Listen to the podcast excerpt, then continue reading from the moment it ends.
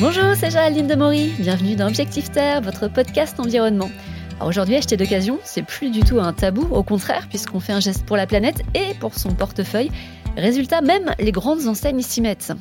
Franck Maté, bonjour. Bonjour. Vous êtes le porte-parole de Jouet Club.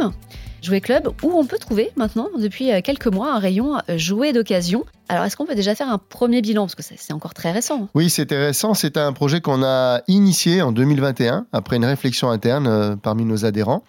On a fait un premier test pour voir la, méthode. Ensuite, on a fait un deuxième test en plus grande ampleur en 2022. Et en mars 2023, on a lancé sur 130 magasins ce nouveau service, Troc aux jouets, qui permet à nos clients de ramener les jouets que leurs enfants n'utilisent plus. Nous les rachetons et ensuite nous les remettons en vente pour nos clients. Vous reprenez n'importe quel jouet d'ailleurs, hein, pas forcément euh, des jouets euh, de jouets club. Alors on reprend les jouets quel que soit leur lieu d'achat. Par contre, on ne reprend pas toutes les catégories de jouets parce que dans le jouet d'occasion, il faut une garantie de deux ans. C'est légal. Et donc, euh, vous avez certains jouets technologiques pour lesquels on ne peut pas assurer euh, un service après-vente pendant deux ans, donc on ne les reprend pas. On a aussi euh, les peluches, par exemple, pour des questions d'hygiène. Euh, les puzzles, au-delà de 100 pièces, on ne les reprend pas non plus parce qu'on n'est pas sûr que le puzzle soit complet. Donc, ah, Vous amusez pas à faire le puzzle Alors non, ça, ça, prend, ça prend du temps de, faire un puzzle, en effet. Donc si le puzzle il nous est apporté complet, monté, on peut, le, on peut le prendre, mais sinon non. Parce qu'en fait, ce qui est important dans le troc au jouet, c'est que c'est un nouveau métier qu'on a développé puisque c'est une relation individuelle avec des clients qui vont nous rapporter les jouets de leurs enfants. Et puis, bah, c'est une relation qui va se prolonger avec d'autres clients qui vont racheter des jouets d'occasion. Et c'est important qu'on garantisse la satisfaction pour ces deux populations. Et alors, vous avez eu un premier gros test, là, c'était euh, à Noël. C'est vrai qu'on a beaucoup parlé du jouet d'occasion, euh, que vraiment ça cartonnait, tout, tout, le monde en voulait. Ça a donné quoi finalement? Oui, l'occasion, c'est une tendance et c'est une tendance dans le jouet aussi. C'est intéressant parce que on était plus dans la validation d'un processus en fait de relation client euh, que dans un enjeu économique. Aujourd'hui, ça représente moins de 1% de notre chiffre d'affaires, donc euh, l'enjeu n'est pas là. Et du coup, ça a donné quoi? Alors, ça a marché? Alors, ça a bien marché. On a un très bon niveau de satisfaction. On a remarqué que les gens ramenaient des jouets bah, à Noël, tout simplement pour faire un complément de budget pour leur euh, cadeau de Noël. Donc ça, c'est intéressant. C'est comment finalement je peux acheter plus de jouets en ramenant les jouets que mon enfant n'utilise pas.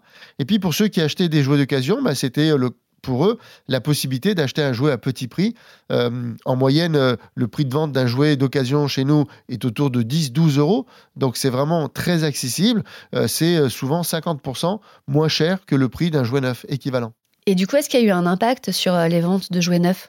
Alors paradoxalement, le jeu d'occasion n'impacte pas le, jouet neuf. Euh, on a gardé la même proportion de vente des jouets neufs, donc c'est plutôt du chiffre d'affaires additionnel pour nous, mais c'est surtout une qualité de relation enrichie avec nos clients. Et alors comment est-ce que vous voyez la suite? Il va y avoir de plus en plus comme ça de, de jouets d'occasion reconditionnés? Alors déjà, la suite, c'est d'avoir plus de magasins qui vont proposer ce service. Donc euh, on espère à la fin de l'année de pouvoir le proposer dans nos 300 magasins partout en France on imagine qu'on va avoir de plus en plus de clients qui vont nous ramener des jouets en magasin.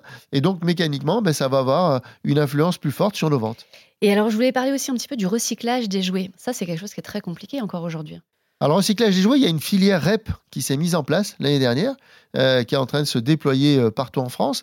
Donc, pour les clients qui ne savent pas quoi faire de leurs jouets, plutôt que de les jeter à la benne, euh, eh bien, ils peuvent venir dans nos magasins. On a des bornes de collecte qui sont prévues à cet effet.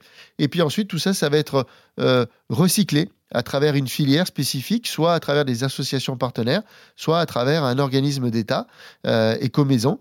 Et ça fait en sorte que le jouet peut avoir une deuxième vie ou alors il peut être recyclé. On en est encore au début, je pense tout ça est très nouveau. C'est d'abord c'est des dispositifs très lourds qu'il faut mettre en place parce que on est dans l'individualisation euh, de la relation.